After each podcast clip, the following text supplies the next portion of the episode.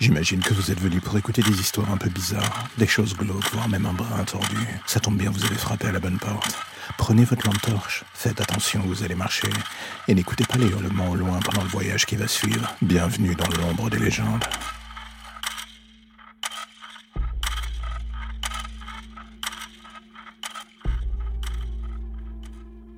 Imaginez un court instant qu'en vous réveillant, vous trouvez sur le pas de votre porte une lettre manuscrite à votre attention. Vous l'ouvrez sans vous poser de questions et à l'intérieur, vous découvrez un petit mot indiquant le jour et l'heure de votre mort. C'est dans peu de temps, et la première chose que vous vous dites, c'est que c'est une blague de très mauvais goût tout en jetant ce papier à la poubelle. Deuxième chose, quelques heures plus tard, alors que cela vous obsède encore et encore, c'est et si c'était vrai? D'un coup, l'idée a pris racine dans votre esprit et n'a plus du tout l'intention d'en bouger. C'est bien là le souci. Et c'est quand vous commencez à baisser la garde que votre téléphone retentit. Un SMS vient d'arriver.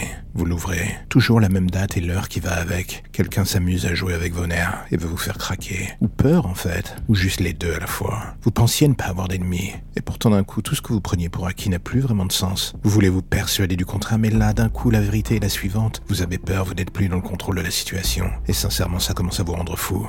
Mais un détail soudain vous obsède plus qu'un autre, le genre auquel vous auriez dû penser d'emblée et qui vous envoie ces messages. Qui peut vous vouloir du mal à ce point? Aucun nom ne vous vient, personne ne vous connaît dans cette ville, personne ne peut vous en vouloir, puisque vous n'êtes arrivé ici qu'il y a six mois. Tout cela après avoir fui la dernière ville où vous étiez euh, arrêté, on va dire. La dernière ville où vous aviez décidé de laisser libre cours à vos pulsions. Mais tout ça, c'était il y a six mois. Personne ne peut vous avoir suivi, personne n'a pu retrouver les corps. Ces enfants ont eu ce qu'ils méritaient de toute manière, des sales chiards. Et là, d'un coup, un visage vous revient en tête, celui de ce père que vous avez vu à l'enterrement. Au fond de vous, sa tristesse ce jour-là avait été comme une récompense de dernière minute, totalement improbable. Il était détruit et chacune de ses larmes vous donnait de la force. Vous aviez fini par oublier son visage. Mais là, soudain, dans la foule en face de vous dans le métro, vous le voyez. Il vous regarde calmement. Il sourit même en tapotant sa montre dans votre direction, comme s'il voulait vous rappeler que le temps qui passe ne reviendra jamais pour vous. Le destin est le meilleur des chiens de piste, et la vengeance, le pire des accompagnements.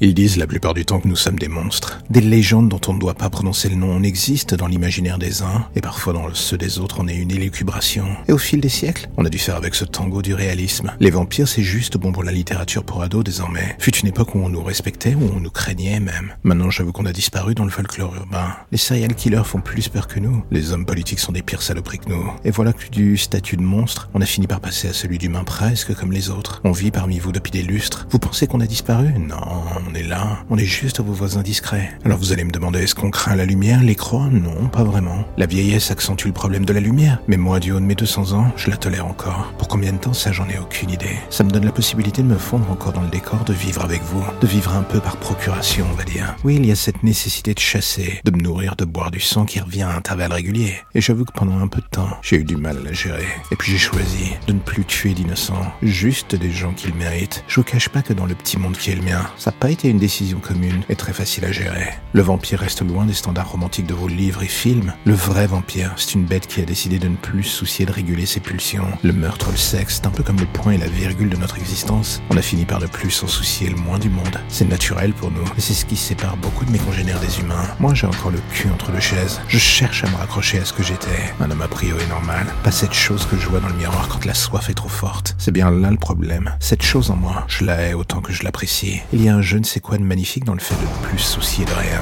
de ne plus avoir de limites? Mais à chaque goutte de sang que je prenais, je sentais la distance se creuser. Et aujourd'hui, vous allez me dire qu'est-ce que je vois comme avenir pour moi, et surtout ce que je suis au sein de votre société. J'avoue, j'en sais toujours rien. La seule chose que je sais est que dans l'ombre, je me nourris de ce qui vous ronge pour vous permettre de vivre sans trop vous poser de questions.